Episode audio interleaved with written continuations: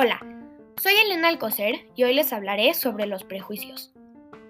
Un prejuicio es cuando aceptamos una idea u opinión ciegamente sin haberla juzgado. Es decir, cuando pensamos algo sobre alguien sin haberlo conocido primero y sin saber si esto que estamos pensando sobre ellos es verdad.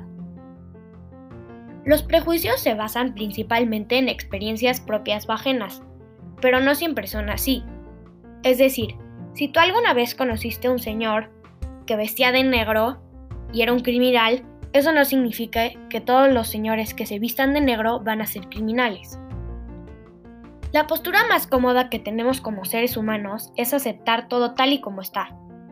Pero como cristianos tenemos una misión, la cual es comprender la realidad y transformarla para que se asemeje cada vez más a la que Dios quiere para nosotros. O sea, que le demos una oportunidad a las personas para conocerlas.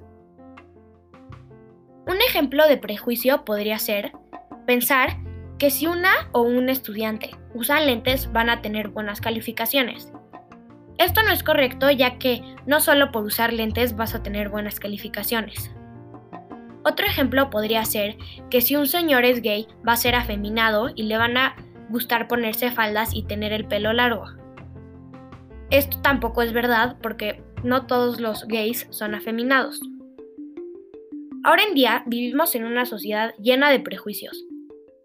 Esto afecta nuestras relaciones interpersonales, ya que si tú juzgas y la persona que juzgaste se entera, su relación se va a hacer más tensa y no van a confiar en ti lo cual va a causar una relación negativa. Hay muchas cosas que podemos hacer para erradicar los prejuicios. Yo recomiendo las siguientes dos cosas. La primera es darle una oportunidad a las personas antes de juzgarlas, porque nunca sabes si lo que estás pensando sobre ellos es cierto o no. Así que primero date el tiempo de conocerlas para que no afectes tus relaciones. También podría ser que las personas reciban una mejor educación.